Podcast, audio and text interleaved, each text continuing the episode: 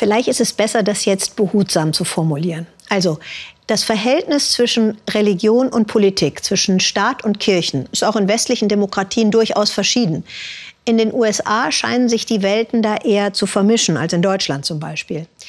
Erst vor ein paar Tagen, da fand in Washington das große nationale Frühstücksgebet statt, the National Prayer Breakfast, veranstaltet von konservativen Christen. Da beten dann der Präsident, hohe Politiker und Tausende gemeinsam. In diesem Umfeld, beobachtet Jan-Philipp Burgert, da agiert diskret und dezent ein christliches Netzwerk, das einen großen Namen trägt. The Family.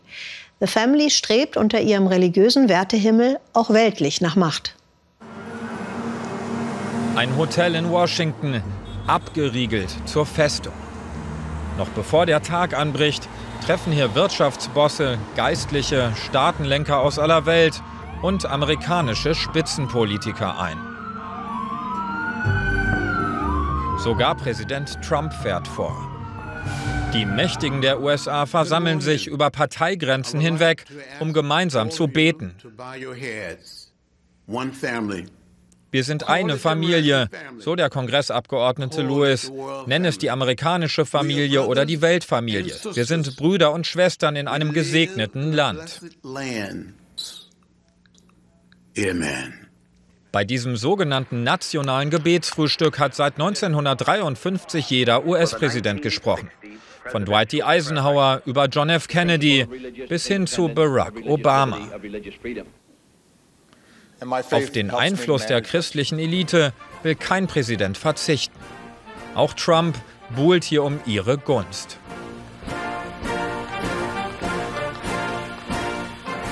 Wir haben gewaltige Fortschritte gemacht.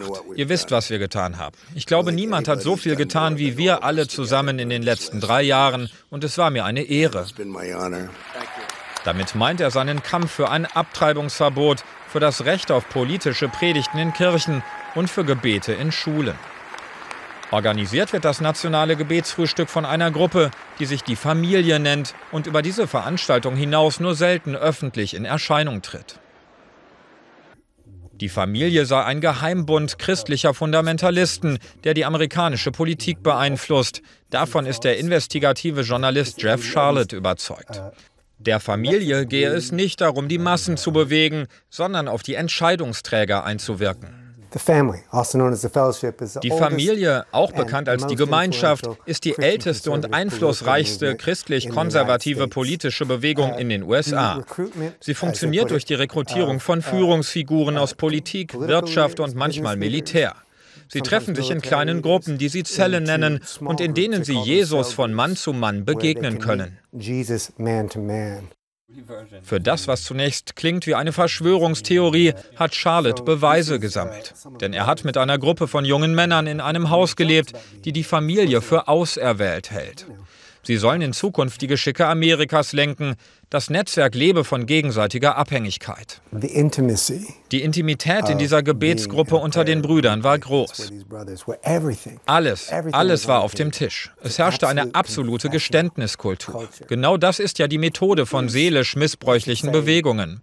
Du gestehst deine tiefsten, dunkelsten Geheimnisse und jetzt bist du an uns gebunden. Es sei kein Zufall, dass der Hauptsitz der Familie ähnlich aussehe wie das Weiße Haus. Das Anwesen befindet sich in der Nähe des Machtzentrums Washington. Senatoren, Kongressabgeordnete und Minister gingen hier ein und aus.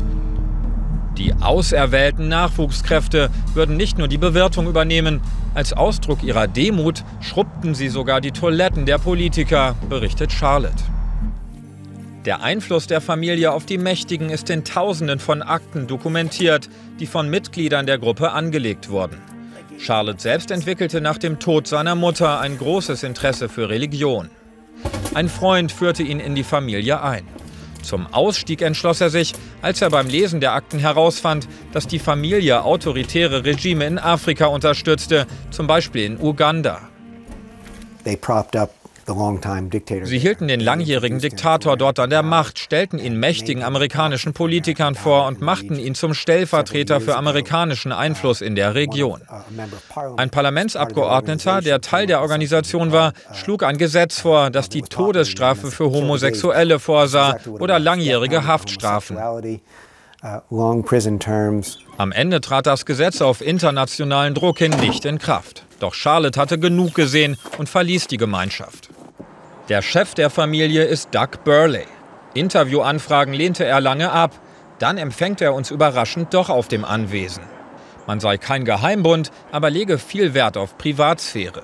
Die früheren Kontakte seiner Familie zu Diktatoren räumt er ein. Die Rechtfertigung, man handle im Auftrag von Jesus und wolle Frieden verbreiten. Wir haben kürzlich hochrangige Ukrainer und Russen bei einem Dinner zusammengebracht. Wie soll man Probleme lösen, wenn man nicht miteinander spricht? Wir möchten, dass Palästinenser und Israelis am selben Tisch sitzen.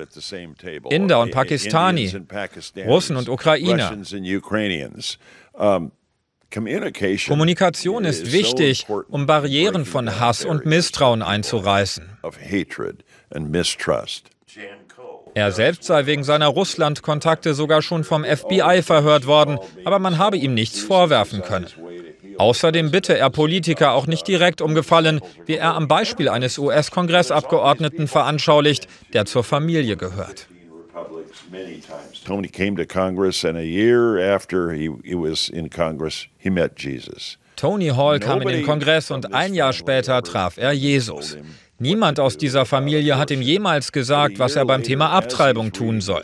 Aber er las die Heilige Schrift und erkannte, dass man keine ungeborenen Kinder tötet. Niemand musste ihn davon überzeugen oder ihm das sagen. Auch all den Präsidenten sage die Familie bei ihrem nationalen Gebetsfrühstück nicht direkt, was sie von ihnen erwarte. Sehr zufrieden zeigt Burley sich bis jetzt mit Donald Trump.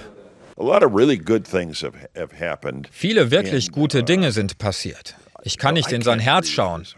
Ich weiß nicht, was er denkt, aber ich weiß, dass er ein Kind von König Jesus ist. Er wurde als Ebenbild Gottes geschaffen. Und die Heilige Schrift sagt mir, dass ich für ihn beten muss. Und das tue ich. Nicht nur Gebete, sondern auch Wählerstimmen kann sich Trump von der einflussreichen Familie erhoffen. Wohl auch deshalb wirkt der Präsident beim nationalen Gebetsfrühstück sehr zufrieden.